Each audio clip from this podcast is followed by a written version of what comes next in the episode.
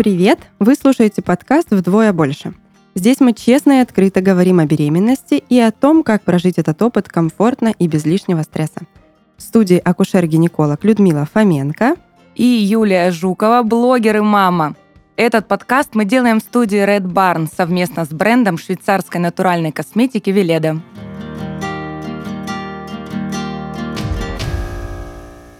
Сегодня мы поговорим о мифах, которые складываются вокруг беременности и сопровождают женщину на протяжении 9 месяцев. Я провела исследование в социальных сетях и спросила своих подписчиц о самых распространенных мифах. Ну вот, например, первое. Нельзя жить половой жизнью. Да, очень частый запрет во время беременности на все 9 месяцев, а то и потом после родов он продолжается. На самом деле он в 90% случаев не объективен. Мы э, можем ограничивать половую активность у женщины только тогда, когда есть какая-то угроза для беременности. Здесь сразу нужно сделать поправочку, что у нас очень часто угроза утрируется и на самом деле ставится там, где ее нет на самом деле. Поэтому здесь очень важно консультироваться у специалиста, которому вы доверяете, и тогда вот этих ограничений просто не будет, потому что половая жизнь во время беременности такой же неотъемлемый факт, как и вся остальная наша активность и жизнь. В общем-то, беременность — это период, когда мы не должны как-то специально себя ограничивать излишне. Угу. Ну, это, наверное, касается и спорта, да, тоже тут вот э, зависит от человека, именно э, как здоровье, да? Да-да, вот как раз э, спорт и физическая активность, они вообще на самом деле очень нужны для того, чтобы беременность протекала благополучно и легче. И более того, физическая активность, она профилактирует очень многие риски во время беременности, которые связаны с физиологическими изменениями. И вот эти вот ограничения, да, излишние запреты, они могут не то чтобы не дать пользы, они могут в какой-то степени даже навредить. Поэтому не нужно себя в чем-то ограничивать сильно, но всегда... Ну и таскать штанги тоже не стоит, да, да, да, если раньше вы их не таскали. Тем более, если вы раньше их не таскали. Всегда нужно смотреть на то, как ваш организм откликается на ту или иную активность. В первую очередь, комфортно вам или нет, потому что у нас есть какие-то медицинские ограничения, да, но никто же не отменяет вашу вот индивидуальную переносимость э, тех изменений, которые происходят в вашем организме. Ориентироваться нужно на них тоже. И если вам комфортная та или иная активность, она не доставляет каких-то неприятных ощущений, а, вы не чувствуете себя излишне вымотанной, то вы можете ее продолжать, если для этого нет каких-то, ну, а, разумных mm-hmm. да, медицинских ограничений. Да, вот это, кстати, ко мне тоже относится. Я работала тренером как раз, когда забеременела. Mm-hmm. У меня тут такая интересная Ой, интересная история есть. Она, ну, это стопроцентно миф, конечно же, ну вот э, рассказала мне моя тоже знакомая гинеколог, да, угу. она рассказала историю своей пациентки. Свекровь ей сказала, что если токсикоз, то это значит, что беременная не хочет ребенка. Я очень долго смеялась над этим, и мне, честно, было страшно за свекровь. На самом деле это и смешно, и грустно одновременно, потому что есть действительно такая тенденция, сейчас вот мода на психосоматику, э, вот на это веяние, и э, в некоторых э, моментах оно бывает излишне утрировано, и вот действительно токсикоз воспринимается как отвержение организмом беременности. Это естественно, неправда. Токсикоз у нас встречается очень часто во время беременности, и связан он в первую очередь с тем, что у нас меняется гормональный фон во время беременности увеличивается выработка прогестерона, а он влияет на наш организм как бы расслабляюще. И расслабляет не только вас, потому что вы становитесь несколько спокойнее, нежнее. Вот этот вот период гнездования связан с прогестероном очень часто. Но он еще расслабляет и наш желудочно-кишечный тракт. Из-за того, что наш кишечник перестает сокращаться в том темпе и с той активностью, с которой он делал это раньше, мы очень часто можем испытывать вот некую тошноту. То есть это, в общем-то, физиологические изменения, которые могут проходить. Я здесь хочу тоже сделать один э, акцент на том, что у меня есть тоже ряд пациенток, которые боятся, когда они приходят на прием, вот они беременны, но они не испытывают токсикоза. Им кажется, что что-то не так. Вот это я была. Мне так было непонятно, вот эти ощущения, а, когда мне подруги, да, кто уже там рожала, либо кто уже прошел там первые угу. триместры, да, говорит, как у тебя нет токсикоза? Я говорю, да, ты знаешь, мне кажется, что что-то со мной не так, как будто вот, ну вот, как будто что-то не хватает, потому что у угу. большинства он есть, а ты тут такая какая-то непонятное, у тебя его нету, да? Да, да. И кажется, что что-то не так. На самом деле, ну, это опять же Все индивидуально. Да, все индивидуально. И здесь вот э, частая жалоба доктора, я ничего не чувствую. Точно ли у меня что-то происходит? Потому что есть такая романтизация да, беременности, что вот вы забеременеете, вы почувствуете. Вот чуть ли не сразу же, еще до того всяких задержек, mm-hmm, тестов. первых дней шевеления, все. Да, да, сразу будете чувствовать. И живот начнет первые дни расти. И из-за этого многие женщины действительно боятся, когда они ничего не чувствуют. Даже вот этих негативных симптомов. Казалось бы, радуйся, да, нет токсикоза, ты себя чувствуешь легко. Но нет, у многих, э, у многих, наоборот, на этом фоне возникает тревожность, которая им мешает и портит вот эти первые дни. Поэтому нет, токсикоз может быть и может не быть в равной степени, это всегда нормально. Да, я подтверждаю. Угу, да, так да. и есть. Все, все выносилось, да, родилось, все прекрасно. Да, да. И вот, кстати, я сказала по поводу живота, да, вот э, я лично все время пыталась его вперед выставлять. Мне так хотелось, чтобы все вокруг знали, что я беременная что вот, вот со мной это чудо произошло, я такая счастливая, и я все вперед, его вперед.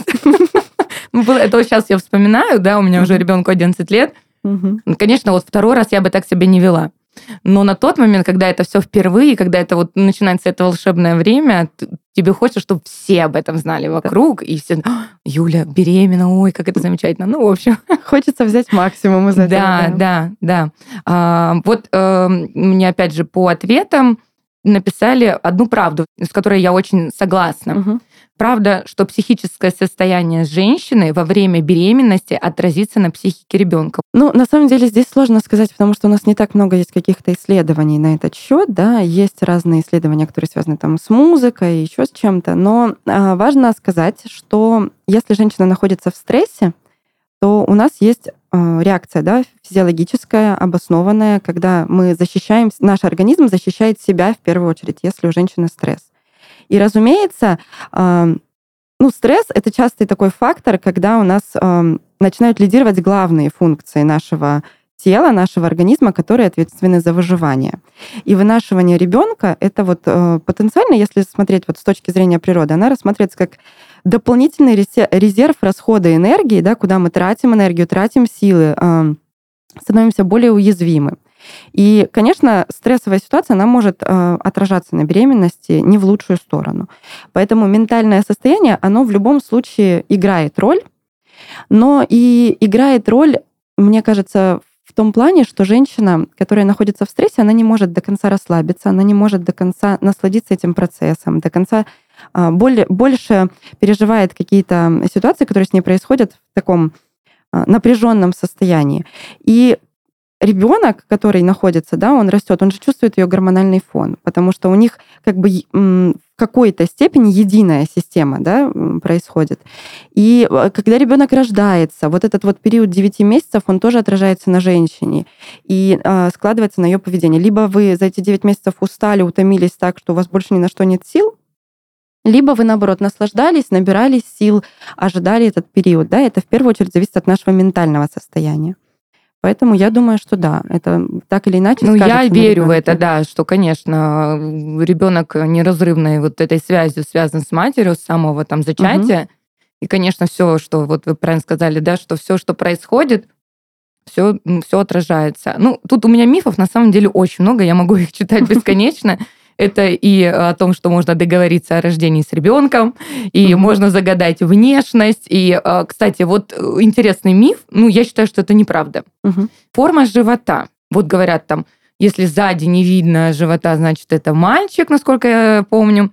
А если э, широко, да, спина широкая и видно живот, это девочка. Вот Прям вот интересно. Ну, эти мифы все пошли с тех пор, когда у нас не было еще УЗИ, не было каких-то возможностей узнать пол ребенка заранее, а всем же очень хочется. Это а же... вот он еще кораблем ходит. Вот, да. кораблем это пацан, вот все. Да, есть разные варианты походки, изменения внешности женщины. Если она становится красивее, значит мальчик. А если да, да, да, да, наоборот, да, значит девочка красоту отбирает. Много разных мифов. Они связаны с тем, что раньше не было возможности как-то узнать это достоверно. Сегодня у нас возможности есть. И мы, конечно же, видим, что не совпадает ни форма живота, ни изменение внешности женщины с с полом ребенка. Это не связанные факторы. Но почему они так устойчивы? А, Все дело в том, что у нас вероятность попадания 50 на 50. И так или иначе у кого-то это совпадет, а у кого-то это не совпадет. Ну, как и во всем в жизни, да? да? да. И говорит, о, я же говорил, но а с другим это не сработает. Ну да, но здесь-то пола всего два, поэтому вероятность, процент попадания довольно большой получается. И получается много людей, у которых это совпадает, и они как бы поддерживают вот эти вот мифы, которые шли еще с тех времен, когда не было достоверной возможности. Но нет, конечно, надеяться на это не стоит, и выбирать обои в детскую лучше тогда, когда вы уже узнаете пол ребенка с помощью УЗИ. Ну, выбрать можно что-то нейтральное. Да, да, да. Желтое, бежевое, там, ну, голубой девочкам тоже подходит. Ну, главное, да, не, не сделать такие роковые выборы, скажем так, розового Малиновая, платья. Да, или там коляска, да, и все остальное. Да, э, ориентируясь только на форму живота или еще каких-то признаков. Но у меня от себя личный вопрос, вот как часто можно делать УЗИ? Вот влияет ли это на плод?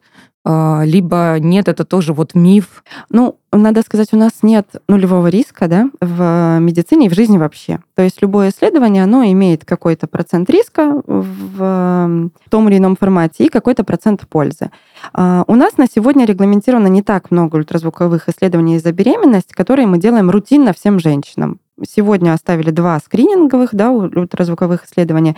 Еще есть УЗИ перед постановкой на учет, когда мы определяем маточная беременность, нет, сердцебиение и так далее. Бывает, когда у нас есть по показаниям ультразвуковые исследования, назначаются там раз в 10 дней, в 2 недели или еще чаще. Если эти показания есть, они обоснованы. То есть здесь вопрос риска и пользы уже рассчитан. На сегодня нет какого-то а, исследование, которое бы доказывало, что женщины, которые делают УЗИ слишком часто, они получают какой-то явный вред для ребенка. Но мы понимаем, да, что еще доказано и изучено не все, могут быть скрыты какие-то факторы, поэтому важно понимать, что мы всегда должны как бы разумно к этому проходить. Если исследование нужно, если вам его назначает доктор по каким-то показаниям, значит, не стоит бояться, значит, здесь уже риски и польза рассчитаны. Если нет, то, конечно, бегать каждый день, делать УЗИ, особенно если вы тревожитесь и боитесь, пока ничего не чувствуется, пока нельзя ориентироваться на шевеление, хочется делать чаще, чтобы проверять, ну, я так ждала этого. Вот, вот просто. Я помню, как сейчас я плакала. Mm. Я плакала, когда почувствовала первое шевеление. Я тоже думала, блин, ну да, все вот на УЗИ все хорошо сказали. Ну, я хочу чувствовать, что он там есть. И я помню, что я легла на спину, и я вот это почувствовала, у меня как полились слезы градом. Я была такая счастливая, что вот он, наконец-то, то, что я очень сильно ждала. Да, это такой период спокойствия, да? Скажи, когда вот начинаешь чувствовать, и ты уже понимаешь, что тебе не хочется бегать к врачам, проверять, ты уже можешь сама да, определять, да, все да, ли там он раз там то, то, и чем больше он становится, ну, Тем плод, да, там не конкретно мальчик, девочка, э, то это становится намного ощутимее, это становится, ну, это не передать словами, mm-hmm. на самом деле это можно только пережить. Да, да, да. Ну, в общем, э, смысл в том, что исследования, если они показаны, бояться их не стоит. С ультразвуковыми исследованиями нет каких-то таких опасений, что они могут сильно навредить. Но и бегать, делать их каждый день. Ну да, ради неделю. интереса просто не стоит, да? Угу. Ну, согласна, да, да, что по, по показаниям, конечно, важно, да, угу. но раз надо, значит надо. Угу. Если нет, то лучше, ну зачем? Да, все верно. Почему отношение женщин к беременности такое неоднозначное? Вот ты говорила про романтизацию, даже есть демонизация беременности. Угу. Но я думаю, что здесь связано в первую очередь с нашими представлениями и личным опытом. Да? Мы же видим, а, у нас есть какой-то опыт даже не своей беременности, а беременности подруг, мам, там, не знаю, сестер, кто какие беременности видел. И, разумеется, этот опыт может откладывать а, свой след на формирование какого-то впечатления. Если мы наблюдали за протеканием тяжелой беременности, опасной, мы будем бояться и ожидать чего-то такого у себя. Если, наоборот, мы видели, как беременность женщины расцветала, наслаждалась, мы будем тоже считать, что только это нормально. И, возможно, если вдруг что-то пойдет не так, не дай бог, да, да, это будет огромный стресс. Да, наша тревога будет расти гораздо сильнее. Поэтому здесь нужно понимать, что мы все индивидуальные, у нас разный организм, и он по-разному реагирует даже на такие типичные изменения для женщины, как беременность. Не стоит ориентироваться на кого-то, в первую очередь нужно ориентироваться на себя. Плюс, э, ну, всегда нужно знать и желательно узнавать, как беременность протекала у мамы, у сестер. Если вы этого не знаете у бабушек, это может иметь какое-то значение для врача, когда он будет с вами э, проживать весь период вашей беременности. А, ну есть же еще какие-то там врожденные, да, да патологии, да. что нужно это все прослеживать, да. быть внимательным. Какие-то риски могут э, быть несколько выше, если они были в роду. Но я здесь хочу сразу сделать помарку, что это риски, это не значит, что это точно случится с вами, и это также не значит, что точно не случится, если этих рисков нет. Поэтому у нас на сегодня есть... Ну, сегодня медицина шагнула очень сильно, когда же э, в, э, с периода беременности наших бабушек, например. И мы уже много можем профилактировать, много можем узнавать, рассчитывать. Поэтому здесь просто нужно знать, как протекало у кого-то из ваших близких, родных, для того, чтобы это учитывал врач, когда он ведет вас во время беременности, но ориентироваться на себя. Не нужно смотреть, что у кого-то было хорошо, если у меня не так, значит, э, что-то с моей беременностью плохо. Как и наоборот, да, не нужно ожидать чего-то плохого, если вы знаете, что у кого-то такой э, эпизод во время беременности был. Ну, и я, наверное, подытожу в этом плане, что все-таки лучше к врачам прислушиваться, да? Да, да. Чем да. слушать бабушек, соседок, там, не знаю, кого и угодно. форумы, да. Ой, форумы, это, да, это отдельная история. Угу. В нашем подкасте есть рубрика «Природа беременности». Здесь мы поделимся с вами интересными фактами о том, каким удивительным образом наше тело готовится к рождению ребенка. Природа позаботилась о том, чтобы миллионы женщин на протяжении тысячи лет вынашивали и рожали детей. И сегодня у нас по-прежнему есть все, чтобы пройти через этот процесс и стать мамой. Во время беременности в организме происходят значительные перемены. Крови становится в два раза больше. Может увеличиваться размер стопы, печени и сердца. Эти изменения женщина ощущает на себе. Например, замечает, как учащается сердцебиение. Многие женщины также отмечают, что во время беременности быстрее устают. Нагрузка на мышцы увеличивается, и чтобы их расслабить, можно делать легкий массаж с помощью лавандового масла от Веледа. Его главный компонент — эфирное масло лаванды. В сочетании с массажем оно снимает напряжение и дарит желанное расслабление. А коктейль растительных масел миндаля и кунжута помогает сохранить кожу гладкой и упругой.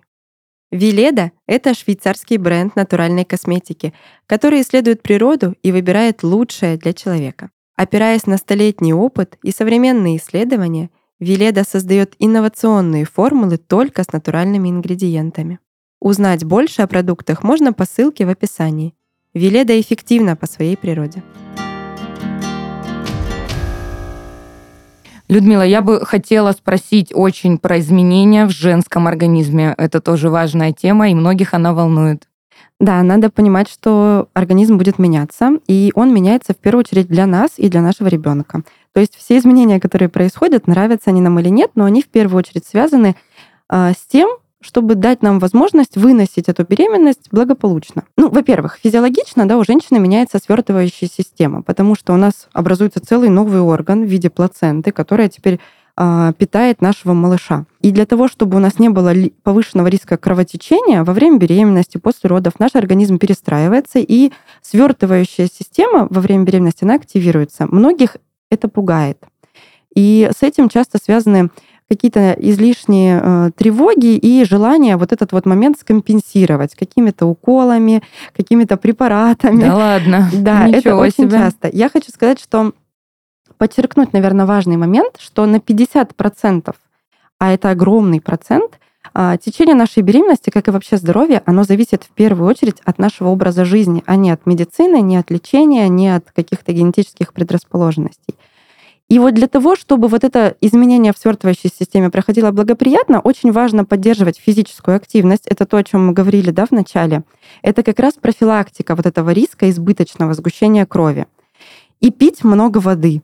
То, о чем сейчас говорят очень часто, мне кажется, есть до сих пор такая мода да, на то, чтобы мы пытаемся... Да, я пытаюсь перестроить воды. питьевой режим. Но здесь много, не насильно много, да, мы не вливаем в себя воду, просто напоминаем себе о том, что когда мы пьем воду, наша кровь уже будет не такая густая, как многие боятся.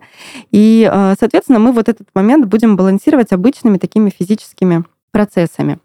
А потом я хочу сказать, что для женщины важно знать, что во время беременности, когда растет живот, когда увеличивается нагрузка, увеличивается нагрузка на позвоночник, увеличивается нагрузка на ее тазовое дно, мы можем себя несколько подстраховать в этот период, чтобы потом не разгребать эти последствия в виде постоянно больной поясницы, в виде других неприятных симптомов, я думаю, не будем в них углубляться, которые связаны с вот этим вот изменением да, в тазовом Все индивидуально. Да. А, здесь очень просто.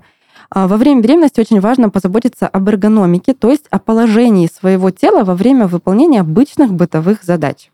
У нас очень часто этот момент страдает. Ну, например, мы неправильно наклоняемся, неправильно поднимаем тяжести.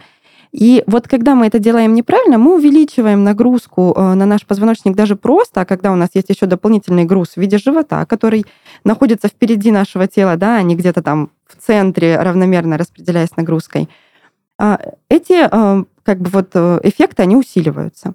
Поэтому здесь важно позаботиться о том, чтобы мы выполняли физические упражнения или какие-то бытовые да, нагрузки правильно, а, в правильном положении тела.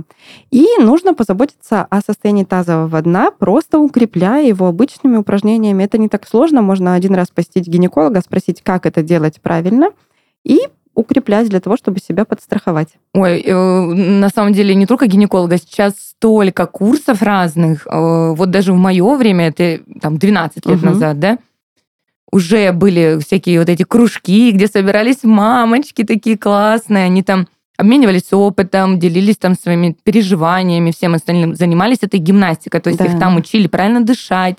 Честно, я не ходила, да я очень хотела.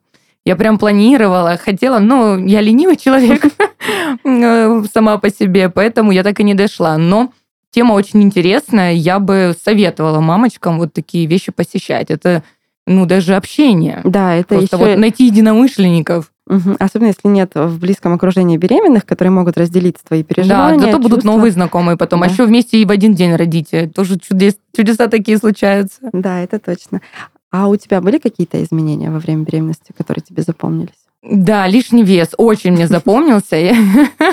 Год я с ним справлялась, но справилась, честно. Ну, понятное дело, да, в любом случае, когда женщина худеет, это всегда нужен труд, усердие, угу. ограничения. Это ни для кого не секрет, это даже не обязательно быть беременной для этого, да. Поэтому здесь ничего страшного нет. Как поправились, так и похудели. Угу. Ну, растяжки, конечно, у меня остались, да, к сожалению. Вот меня это коснулось. Хотя у многих моих подружек, ну, видно, качество кожи другое, хотя я кремами пользовалась. Ну, вот как-то мне не повезло. Ну, не скажу, что прям они какие-то некрасивые прям сильно, они больше незаметны. То есть они находятся в таких местах, которые ну, узкому кругу доступны. Вот, а так, э, ну что, вкусовые привычки. В мой рацион вошли несколько продуктов, которые я терпеть не могла до беременности. Но зато во время беременности я не могла есть то, что очень любила. Ну вот, родила, опять стала кушать.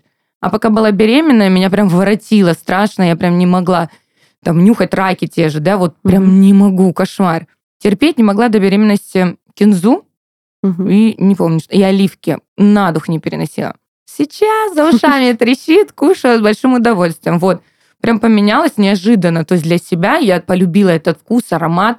Думаю, ничего себе. А раньше просто вот аж трусило меня от этого запаха. А были извращения вкусовые, вот о которых нет, часто говорят? Нет, вот у меня ничего не было. Вот я такая вот, наверное, беременная была, которой рассказать особо нечего. У меня все было хорошо и спокойно. Я не ела там, как моя мама, мел, э, ходила, отколупывала в подъезд, потому что очень хотелось. Кто-то ест э, шкорки от картошки, там еще что-то, но я много чего этого слышала. Вот в моем, вот, ну, нечего мне даже вот рассказать, что я облизывала там камушки ходила. Угу. Хотя это прикольно, это смешно, а почему бы и нет? Ну, нет. Вот угу. как ела, так и ела. Как-то и не хотелось ничего особенного. Ну, кстати, вкусовые извращения часто могут быть признаком железодефицита, который встречается у беременных. Поэтому вот если вдруг такое есть, обратите на это внимание. Это очень важный показатель во время беременности. Ну, наверное, не зря она, да? Она мне рассказывала, Юля, я ходила там в подъезд, там вот это меловые, мне так хотелось, прям вот это, я как вспомню этот вкус, я говорю, мама, какой да, кошмар. Да. Говорит, да, представляешь? Я говорю, ну ничего себе. Ну вот, кстати, многие женщины тоже переживают, если у них нет таких извращений, тоже кажется, что что-то не так. Все же рассказывают, значит, вот, вот так должно да, быть. Да, да. И я, когда вот моя беременность, когда меня спрашивали, а это, я говорю, нет. А вот это, нет. И я на все, нет, как нет? Нет. И я такая думаю, блин, ну что со мной не так? А на самом деле беременность прошла вот просто на одном дыхании. И вот опять же сейчас я уже понимаю, что это так чудесно. Да, это здорово. Что наоборот, зачем мучиться там как-то вот, э, когда прям чего-то дико хочется, ты не можешь этого получить. Ну, лучше, конечно, как я. Но опять же, все равно зато потом есть что вспомнить. Да, это точно. Что у нас еще может ждать во время беременности? Я думаю, еще есть такие моменты, о которых мы говорим не очень часто. Это запоры или появление геморроя, например. Э, здесь тоже очень важно понимать, что факторы профилактики, они доступны нам всем. Это тоже и физическая активность, и питьевой режим, и режим питания. Это будут основные факторы, которые помогут вам избежать этих не очень приятных последствий. Ну а в целом здесь э, все прекрасно обсуждается с врачом, и эти проблемы решаются. Не нужно стесняться об этом говорить, не нужно очень переживать, это нередкие ситуации, но решать эти проблемы нужно. Так, с изменениями мы разобрались, а теперь самый животрепещущий вопрос. Какие могут быть сложности, к которым стоит подготовиться заранее, хотя бы морально? Ну, наверное, самая основная сложность — это изменение эмоционального фона. Вот здесь нужно понимать, что иногда гормоны могут быть более активны, чем мы на это рассчитываем. И что этот период беременности переживаете не только вы, а все, кто находится в вашем И все обязаны окружении. плакать одновременно с тобой, да? Вот если ты плачешь, и муж должен плакать, и соседи, и все. Да, и по количеству слезинок понимать причину плача, да? Это вот так не скажу, у тебя что случилось? Нет! Это вот, да, это очень классно. Вот здесь нужно понимать. И очень хорошо, что сегодня у нас, мне кажется, очень распространены и развиты курсы для беременных. И эти курсы может посещать не только женщина, а часто пара и мужчина будет как бы реагировать на все более осознанно и ожидаемо, потому что иногда, когда он видит просто ни с того ни с сего плачущую жену посреди торгового центра или еще у него начинают трясти, трястись руки, он не знает, куда бежать и что с ним вообще делать. Да, и что он успел такого натворить, почему вдруг это случилось. А, эти курсы очень а, хорошо рассказывают, какие изменения проходят, а, почему они проходят, как реагировать, как помогать друг другу в той или иной ситуации. Потому что женщина тоже должна понимать, что ей, конечно, сложно, что у нее есть физиологические изменения, но сложно всем вокруг тоже. И мы можем помогать друг другу а, вот этот период проживать хорошо и легко. Угу. Ну да, конечно, потому что если хочется арбуз в январе, то ну, мужчине нужно быть к этому готовым угу. однозначно. И вот физические изменения тоже, да. Женщина у нее увеличивается нагрузка с течением беременности, да, с ростом живота, с ростом изменения в ее теле. И надо, чтобы партнер ее или тех, с кем она живет, разделяет быт, тоже к этому были готовы. Потому что есть же тип женщин, которые я сама, и я, мне не надо ничего помогать, и мы нагружаем себя излишне. Вот эти моменты тоже важно проговаривать, обсуждать и как-то к ним готовиться заранее, для того, чтобы облегчать себе быт. Да, мужчины, если вдруг вы нас слушаете, вообще будьте внимательны к своим любимым женщинам. Для них этот период не самый простой, а вы должны максимально его облегчить. Угу. А еще я хотела поговорить про лайфхаки. Это вот тема очень интересная, что вот может облегчить э, этот период беременной женщине. Это подушки для сна, ну, помощь близких, мы только что про нее проговорили, и удобная одежда. Боже да. мой, вот эта тема прям очень актуальная. Помню себя, когда я не могла найти ничего красивого ни в одном магазине. Вот, к сожалению, в мое время не было ничего достойного. Сейчас вот эти оверсайзы, это супер, девчонки. Вот кто сейчас будет беременеть, рожать, вам вот просто повезло, потому что вы будете самыми красивыми. Одеться сейчас не обязательно нужно идти, там вот раньше эти магазины для беременных, но одежда там да, да. не самая модная и не самая современная, не для молодежи уж точно. Ну, что-то где-то покупала, и цены, кстати, всегда были заоблачные на такую одежду. А сейчас, пожалуйста, этот свитшот надел, джинсы какие-нибудь свободные, они на два размера, но они уже модные, ты такая вся модная мамочка, красивая, идешь. Ну, прям круто, вот согласись, да, классно да. очень. Одежда для беременных, и сейчас есть одежда для кормящих, когда тоже нет э, проблем выйти с ребенком куда-то, потому что ты знаешь, что ты можешь покормить в любой момент, и тебе это не составит какого-то труда, тебе не надо будет где-то прятаться. Поэтому для, для этого есть сегодня много гаджетов очень удобных. А, на, например, какие гаджеты? Ну, например, вот эти вот э, платки, которые а, специальные точно, одеваются, да. или замочки прям на худи, угу. на свитерах, которые можно легко расстегнуть. Да, я помню, у меня подруга вот э, носила ребенка, это так было красивенько. Она так лежит за куточки в этом коконе, да, угу. и прижатая к маме, прям очень классно. Вот ребенок спит там хорошо. тоже, да, которые для малышей. Ух ты, я такое не знаю. Я, я вот со своим сыном проходила с этим эрго-рюкзаком, он в коляске не лежал, и очень удобно, он прямо у меня. Мне носить легче, чем просто на руках. Это что-то через плечо, да, перекидываешь? Ну, одевается, они есть рюкзаки, есть всякие слинги, куда ребеночек прям лежит. А, вот ну, такого вот, же плана, да. как вот эти штуки. Я поняла. Угу. Классно вообще, мамочки, вам А как с повезло. подушками? Подушка у меня была. Была подушка, классно, вот прям с ней хорошо, удобно. Долго она у меня была, и потом уже я кому-то ее подарила.